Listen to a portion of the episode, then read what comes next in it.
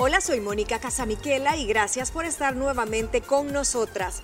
Arrancamos esta semana con una nueva entrega de nuestro podcast en el que vamos a estar conversando sobre algunas señales de inmadurez emocional. Comencemos por definir qué es entonces madurez emocional. Y es que se refiere a la capacidad de manejar adecuadamente las emociones, situaciones difíciles o también la capacidad de mantener relaciones interpersonales saludables. Es necesaria, importantísima, porque lleva a un proceso de crecimiento personal en el que la persona se hace más responsable de sus emociones. Es, digámoslo así, un puente hacia el bienestar interior y exterior. Las personas emocionalmente maduras tienen un alto grado de autoconocimiento, autocontrol, empatía y sobre todo saben lo que significa la responsabilidad para lidiar con su propio mundo emocional y con el de los demás, entre otras habilidades importantísimas para la vida que también las vamos a estar mencionando. Así que a continuación le vamos a decir cómo son estas personas y cómo desarrollar cada una de esas habilidades personales para tener una vida más plena. Y es que la madurez no necesariamente es proporcional a la edad, niñas. Hay mucha gente en la tercera edad o hay mucha gente en la primera edad, adolescentes, que son muy, pero muy maduros para su edad. Entonces, esto depende de muchas cosas. La edad es solo un número. La edad es un número y también es una atadura social, porque te creen que porque tenés tal edad, llámese adulto, como tú decís, ya en la vejez, o un niño, estás como comprometido con ciertas actitudes. A veces, eh, ahora que se mueve tanto esto de las energías y todo, dice, ay, es que en este niño hay un alma vieja, porque cómo eh, razona las cosas. Y no, tal vez tiene otra forma de procesar el pensamiento y logró llegar a etapas de madurez que son envidiadas por gente 10, 15 años mayor que él. Y tenés a adultos, gente de 50, 60, 70 años, con un niño interior queriendo luchar y salir entre sus emociones que ya hasta se ve como discordante con, con la edad cronológica. Estoy completamente de acuerdo con eso y, se ve en todas las latitudes. El nivel de madurez también es bien subjetivo. Totalmente. Mira, tendemos malamente a relacionar eh, la madurez con el físico también y con la edad. Porque, por ejemplo, ay, no, mira, ese hombre ya está bien madurito. Porque ya lo ves físicamente maduro, ¿me entiendes? Ves un hombre ya de cuarenta y pico, de 50, lo ves maduro y crees que por ende ya de haber pasado la etapa de la inmadurez, que a lo mejor se encuentran muchos eh, hombres a sus 20 años. Y vaya sorpresa que muchas mujeres se llevan, que siguen casadas con hombres a los 50 y pico y siguen comportándose como niños de 20. Igual pasan las mujeres, no es una mujer madura, hecha y derecha, que sabe lo que quiere y de repente es una niña que cierra la puerta y sigue haciendo los berrinches de una quinceañera. Entonces tendemos a llevarnos también mucho por el físico, Gina. Y por lo que nos dicen que deberíamos haber logrado ah, o lo que deberíamos estar haciendo a cierta edad.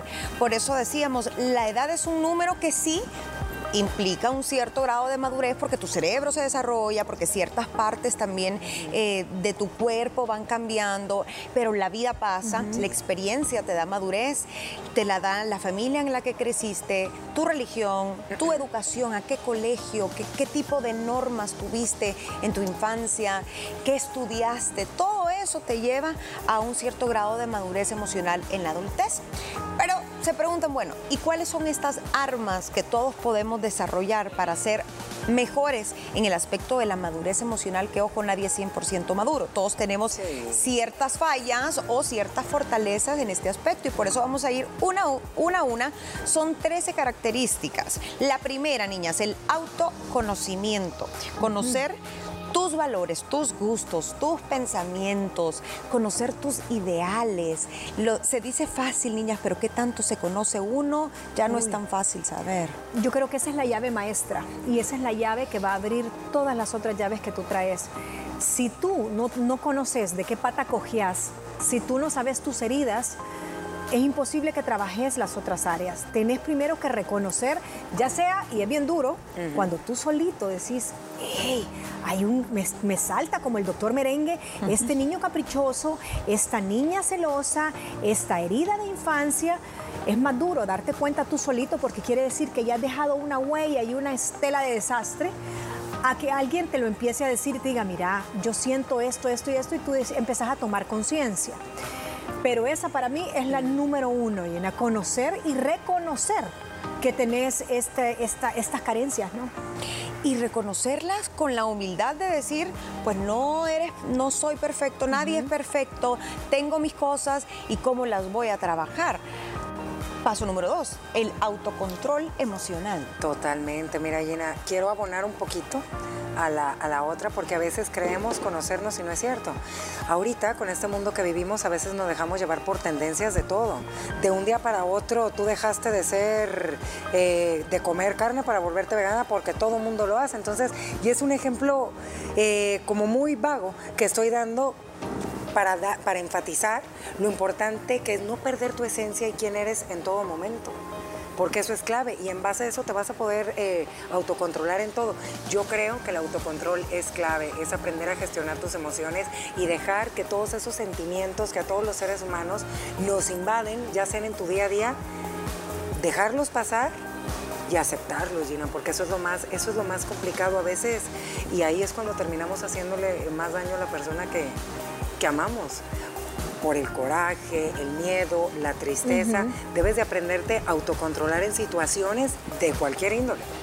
Sí, y mira, las cuantas veces no hemos hablado aquí de inteligencia emocional, que está obviamente relacionado con la gestión de las emociones, y les hemos dicho, todos los expertos dicen que no hay que sentirse mal por sentir miedo, por sentir enojo, por sentirnos indignados, desilusionados a veces, y tampoco sentirnos culpables de, ser felices o de sentirnos que tenemos suerte, porque todas estas cosas que te hacen sentir bien o que te hacen sentir triste o te hacen sentir enojado son parte natural de la vida y hay que aceptarlas, pero que no te controlen. Y eso es como la clave de la gestión emocional. Ni muy arriba ni muy abajo, porque si estás muy arriba estás viviendo en una constante ilusión y deseo de pura dopamina, de gratificación instantánea, que eso no es la vida, porque la vida tiene golpes también, pero tampoco tirarte a la desgracia porque algo no te salió. y sabes también frustración. Claro, yo le meteré ahí el aprender a escuchar a los demás, pero de verdad escucharlos, porque a veces el autocontrol se pierde cuando no te gusta lo que te están diciendo porque sabes que es verdad y ni siquiera dejas a la persona terminar, ¿me entiendes? Ya te pones como a la defensiva y creo que una persona emocionalmente madura sabe callar y también es una persona que sabe lo que piensa y lo que siente. Y este es el tercer punto. Una cosa es saber cuáles son tus fortalezas y cuáles son tus defectos o las áreas a mejorar, oportunidades a mejorar, pero otra es estar consciente de tus pensamientos a todo momento, que yo creo que es algo que hay que trabajarlo a diario. ¿Qué estoy pensando? ¿En qué se basa? ¿Tengo razón para pensar esto o son mis miedos o son mis traumas o ando negativa o negativo? Y aprender a escuchar esos pensamientos, pero también aprender a ver lo que sale de tu boca y lo que haces, esa coherencia entre pensar y hacer. Yo creo que ser consecuente es uno de los signos más grandes de madurez. El ser coherente, consecuente y tratar de empatar entre lo que tú decís en tu cerebro, tu vocecita, lo que verbalizas y lo que haces. Para mí es un triángulo que tiene que ser perfecto. Y si no, una persona que genera confianza. Cuando hace lo que dice y dice lo que hace, pues. Sí, porque sea bueno o malo según tus parámetros. Lo que sea. Pero por lo menos decir, bueno, no estoy de acuerdo, pero se ve que tiene un pensamiento y un accionar maduro, porque está, no, no, está divorciado lo que dice de lo, que, hace. hace. Sí. Mira, esa yo creo que es una de las más complicadas, Gina, porque mm. muchas veces uno piensa una cosa, dices otra y terminas haciendo todo lo contrario. Y si uno no está tan seguro, tan confiado en esa decisión, en esa idea, muchas veces se echa para atrás. No que no se pueda cambiar de rumbo, pero a veces decís, uy, mejor me voy a donde está la mayoría porque así evito conflictos. Entonces no sos coherente con lo que querés y lo que pensás porque estás queriendo agradar a los demás. Punto número cuatro. Son personas que tienen su propia visión de la vida y no les importa si son uno en un millón. No viven del que dirán, de las redes sociales, de, los likes. ¿Ah? Mira aquí todos pensando, ¿verdad? Difícil porque la presión de las redes es Hoy en día es durísimo. durísima.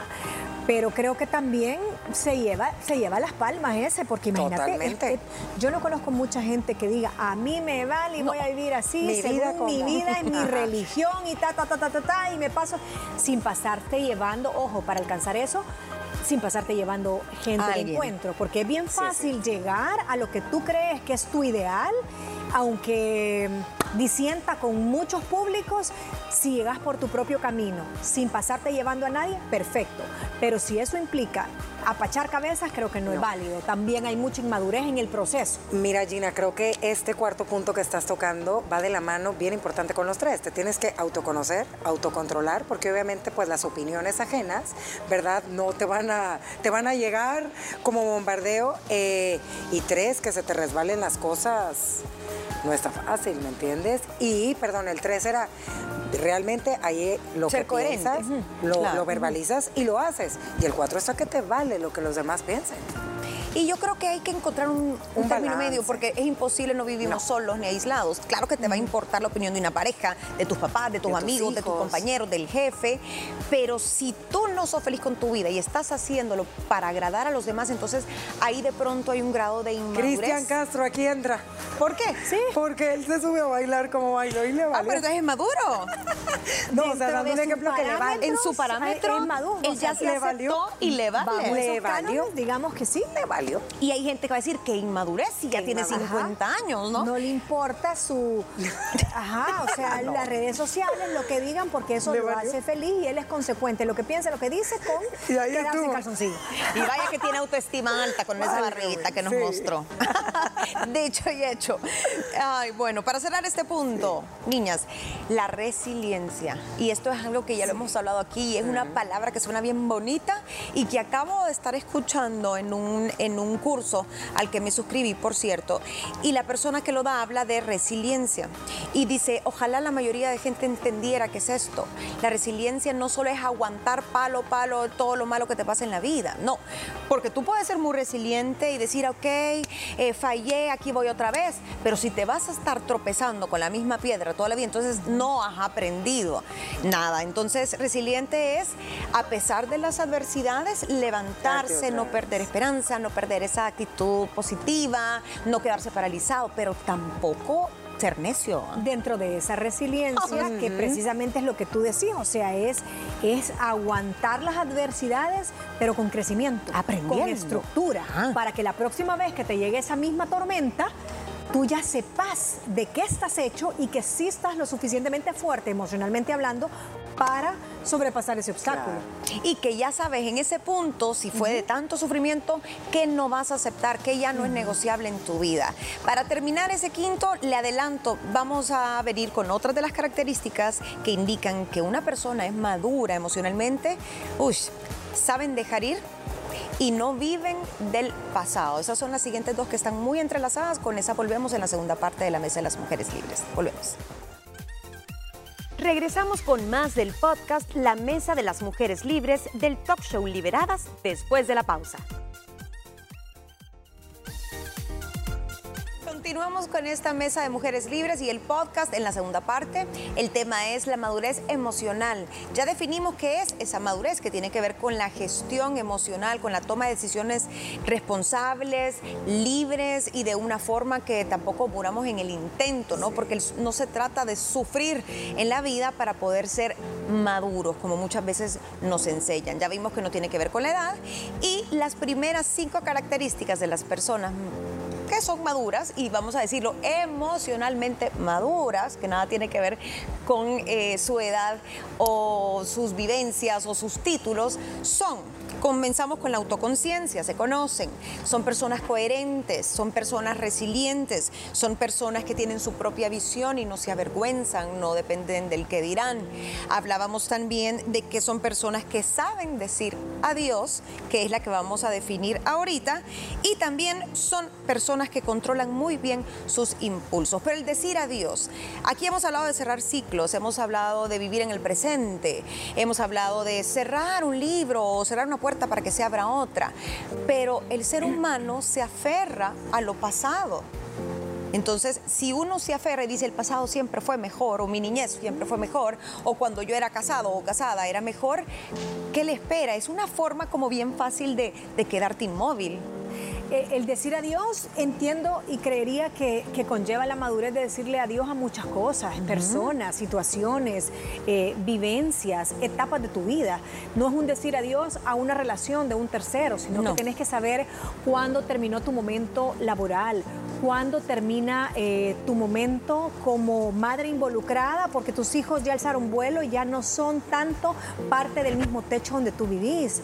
Cuándo decirle adiós a una amistad que cambia intereses y tal vez no tóxica, pero sí ya no tenés los mismos intereses y no te hace una mejor persona.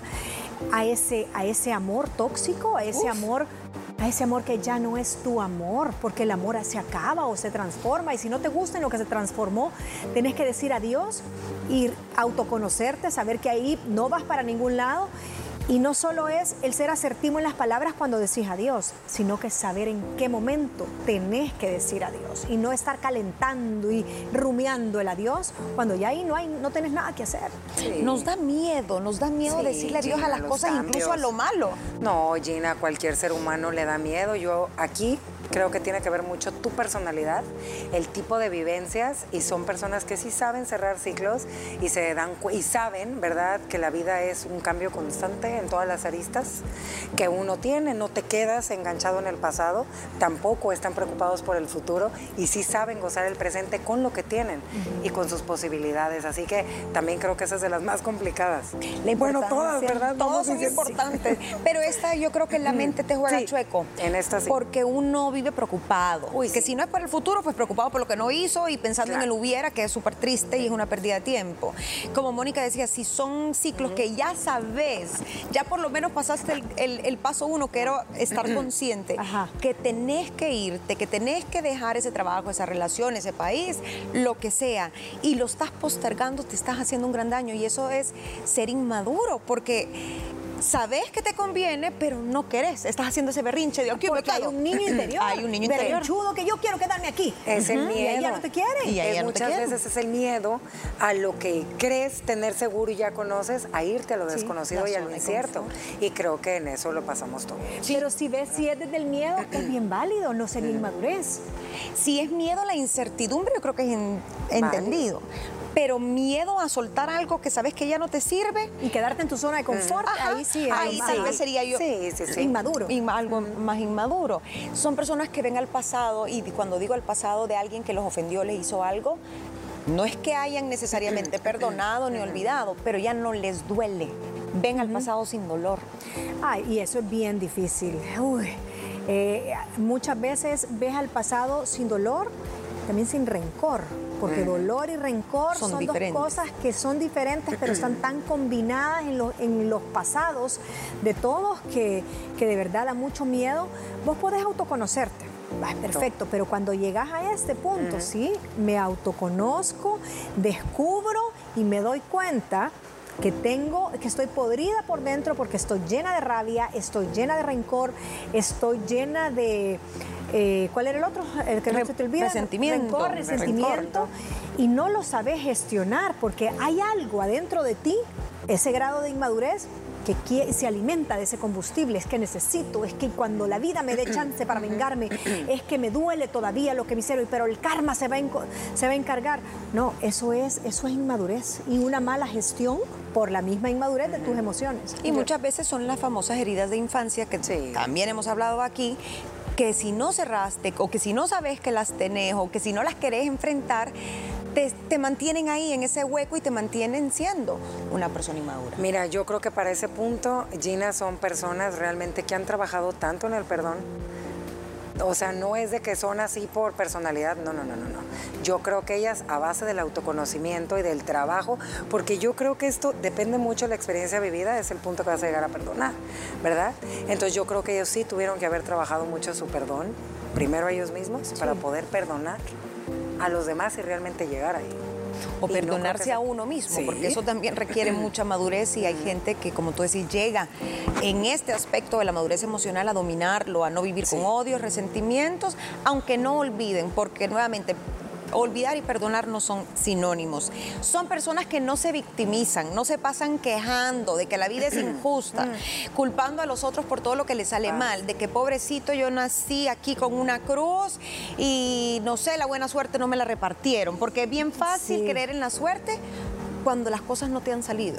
Y ese sí, mira, todos los demás de ahí para arriba los puedes como enmascarar un poquito, ¿Sí? pero este, para mí no hay forma que no veas a ese niño, ese niño caprichoso que está diciendo, ay, pobrecito yo, nadie me quiere, nadie me toma en cuenta, siempre me toca eh, el ripio de todo, la basura, lo último, el último lugar. No, o sea, tenés que trabajar por tu propia felicidad, tenés que trabajar por un, un puesto en, en este mundo. Sí, las circunstancias no son las mismas para todos, pero ahí es donde tú tienes que tener esa madurez y esa inteligencia emocional para ver el vaso medio lleno o medio vacío y no ocupar esa, esa como estado permanente de lástima para conseguir, porque mucha gente lo vuelve una gradita, como me vuelvo víctima y a todo el mundo le doy lástima, entonces bajo ese rasgo de inmadurez yo voy a conseguir lo que quiero. Muchas personas lo ocupan como estrategia. Esa es una forma de manipulación incluso. Manipulación inmadura. ¿Así? Ajá. Totalmente, a veces eh, no nos damos cuenta, pero lo que vemos en nuestros papás y lo que aprendemos en casa lo replicamos de adultos. Tuviste una mamá con esas características o un papá así y viste que conseguía y obtenía todo, la atención del esposo, de, así vas a ser tú por ende, Gina. Y es la manera más fácil de no salirte de la zona de confort y no dar ese paso y esa milla extra. Y qué triste, porque no te das la oportunidad de, de darte cuenta hasta dónde tú puedes llegar. Como tú decís, esa parte de no te das cuenta hasta dónde puedes llegar porque te vas a quedar estancado, porque no vas a evolucionar, no vas a cambiar y el único responsable de moverse de ese lugar a donde no está es usted. La siguiente, número 8, son personas, los maduros son personas respetuosas y empáticas. Y traigo los dos porque los expertos te dicen, son dos cosas diferentes. Hay gente que es respetuosa, pero que no es tan empática. Pero una persona genuinamente empática sí es respetuosa. Entonces, pero respetar qué? Empieza por uno, los sentimientos de uno, tus límites, para poder comprender también a los demás. Mira, tan fácil como esta palabrita que nos cuesta tanto decir, ¿cuántas veces le hemos dicho aprender a decir no? Eso es respetarte, aprender a decir no a aquellas cosas que te quitan la paz, aprender a decir no a la mejor y aquellas tentaciones que sabes que se te están aproximando y que te van a causar un daño a ti o a los tuyos y también aprender a respetar a las personas que amas, Gina sus sentimientos, sus momentos, sus gustos, y no nada más a las personas que te rodean, sino también a todas las personas que uno se encuentra todos los días. A veces no respetamos ni los dolores ajenos porque uno nada más piensa en uno. Egoísmo también. Yo te comentaba hace un segundo la palabra emocionalmente responsable. responsable. Yo decía, me llamó la atención y tiene mucho que ver con esto del respeto, porque una persona que es emocionalmente responsable tiene implícita la madurez. Y segundo, tiene implícito el respeto, porque sos una persona que respetas los límites de las otras personas, respetas los gustos y también te preocupas. O sea, ser, ser respetuoso es, yo respeto tus creencias, respeto el área cuadrada donde tú te moves, pero también me dedico y me preocupo por conocerte. Eso es también parte del respeto, o sea, eh, conozco tus gustos, conozco, si sos una persona de mi interés, yo me voy a preocupar por tus gustos, tus pensamientos, tus sensaciones, y no solo como el asadón, solo para mí, solo para mí. Sí, y también el saberse poner en el lugar del otro, ¿no? Cuántas veces nos juzgamos, cuántas veces nos ponemos etiquetas y no nos damos la oportunidad de conocer las demás. ¿Cuántas veces estamos sentados con alguien y le hacemos una pregunta como de cajón? Mira, contame cómo te fue en tu reunión de ayer. Pero mm, si te pregunta esa persona, ajá, contame lo, que te acabo de responder, a lo mejor ni lo escuchamos. La escucha activa tiene mucho que ver con la empatía, el escuchar sin juzgar, sin estar pensando en qué le voy a responder y saber de dónde viene la forma de pensar de cada persona muchos confunden la empatía con es que si soy muy empático se van a aprovechar de mí, o es que si soy muy empático me pongo en el lugar del otro no vaya a ser que me vayan a llevar al mal camino o que me hagan cambiar de opinión o voy a perder mi, no sé, mi identidad. Puede que pase, pero la idea es estar abierto porque algo vas a aprender de esa persona, algo te va a sumar y a lo mejor nunca se van a poner de acuerdo, piensan diametralmente opuestos, pero algo vas a sacar de ahí y eso es madurez. Número nueve, capacidad para comunicarse de manera efectiva. Esa comunicación asertiva, ¿qué es? ¿Cómo la podemos definir? Porque uno dice, bueno, ser claro, ser directo, pero conlleva hasta el lenguaje no verbal. Sí. Uy, esa es la más difícil. La Bien difícil. Yo, yo creería que... alguien maduro, ¿cómo se comunica? Pensemos en alguien maduro, ¿cómo se comunica? Uno, eh, pues obviamente ya tienes que conocer a la persona y tienes que saber cómo, cuándo y dónde vas a tocar cierto tipo de información. No, es imprudente. no es imprudente. Creo que sí saben el momento perfecto en base a lo que te conocen y como ellos practican mucho la empatía, se están poniendo en tu lugar, entonces van a decir, yo no le quiero decir esto a Moni en este momento porque sé que la voy a hacer sentir mal por esto y esto y esto. Una persona madura se comunica como una forma espejo, así como tú decís, o sea, tenés que conocer y ponerte en los zapatos de la otra y no es que, ay, yo voy a comunicarme como yo suelo hacerlo y con mi timbre de voz y con mis ademanes y con y bueno, al final ahí ella que procesa y no me importa. No, eso es súper inmaduro, es irresponsable, no es nada asertivo. Tenés que conocer muy bien a la, la contraparte, qué no le gusta, si le gusta hacer pausas largas y que no la interrumpan, si lo que necesita es que la escuches nada más y que solo estés como un sacerdote en confesión y solo así en silencio. Eso creo yo que la comunicación muchas veces puede ser desde el silencio y es la mejor y la que la otra persona está esperando. Y una persona madura antes de hablar no solo lo piensa, sino que observa. Observa porque es empática, porque quiere evitar conflictos, porque quiere tal vez persuadir a alguien o hacer ver su punto y entre mejor mejor se comporte, entre más respetuoso, pues mejor lo van a escuchar. También, número 10, estas personas maduras no se castigan por los errores, sino que aprenden de ellos, no se flagelan de no sirvo, ese diálogo interno no es negativo, sino que, ok, me equivoqué, soy humano, no soy perfecto, a seguir, a aprender. Número 11, se abren emocionalmente. Niñas, para mí este es uno de los más difíciles y mucha gente por su carácter, por su personalidad, le teme abrirse, pero dicen que hasta eso es inmadurez, el como estar la defensiva de que es que si me abro me van a hacer daño, me van a romper el corazón. Uy, esa es bien delicada. Eh, creo que el abrirse, tal vez son personas que han, sufrido o tienen, su, o tienen miedo al compromiso, al compromiso a las reacciones de los otros, a que te partan en dos tu corazoncito. Y no solo hablo de amor, sino que también de relaciones con terceros, pues con una amiga, eh, con compañeros de trabajo.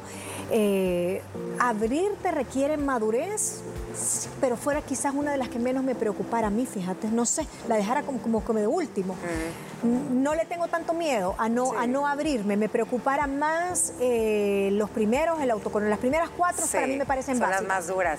Fíjate que ahorita no, no alcanzo a contarles la historia de Ariadna Grande que ha compartido a través de redes sociales, pero eh, búscala la entrevista que dio Ariana Grande en relación a su cabellera por más de 10 años. Y es este, claro que está. Y se abre sobre un se tema. abre sobre un tema donde se tuvo que autoconocer, autocontrolar todos los pasos para llegar a ese Ariana Grande. Tal vez lo estoy viendo y aceptarlo. desde la perspectiva que somos figuras públicas y cuando te abrís tiene otras consecuencias. Pero si tú te abrís en otros espectros, siendo una figura particular en tu casa con tus similares, sí, tal vez es más fácil. Y yo, yo diría ahí, para cerrar ese punto, también escurgar por qué no te quieres abrir. ¿Hay una razón válida, como tú estás diciendo, o es un miedo o algo imaginario tuyo? Entonces que a lo mejor te está previniendo de tener relaciones mucho más sanas o mucho más conectadas, mucho más cercanas eh, con tus seres queridos. Y la flexibilidad, niñas, que es la última. Esta gente que es madura emocionalmente se sabe adaptar a las personas, a los diferentes contextos, situaciones. No se paraliza ante el cambio, sino que ahí va, fluye. Y esa palabra es como clave en el tema de la madurez. Son gente que sabe fluir y que al final ha sido un proceso, porque es un proceso de crecimiento, el autoconocerte, el aceptarte, el no vivir en el pasado, el comunicarte bien, el ser respetuoso, responsable, empático, flexible y no ser demasiado rígidos con nosotros mismos, porque todo la madurez incluso comienza con el amor propio y la autoaceptación. Con esto terminamos la Mesa de las Mujeres Libres. Gracias por iniciar la semana con nosotros. Recuerda que puedes sintonizar nuestro programa a las 12 del mediodía en punto por Canal 6. Y también te dejo las redes sociales. Aparecemos como arroba liberadas TCS. ¿Cómo afectan las deudas a nivel psicológico? De eso vamos a platicar mañana. Te esperamos, no te lo puedes perder.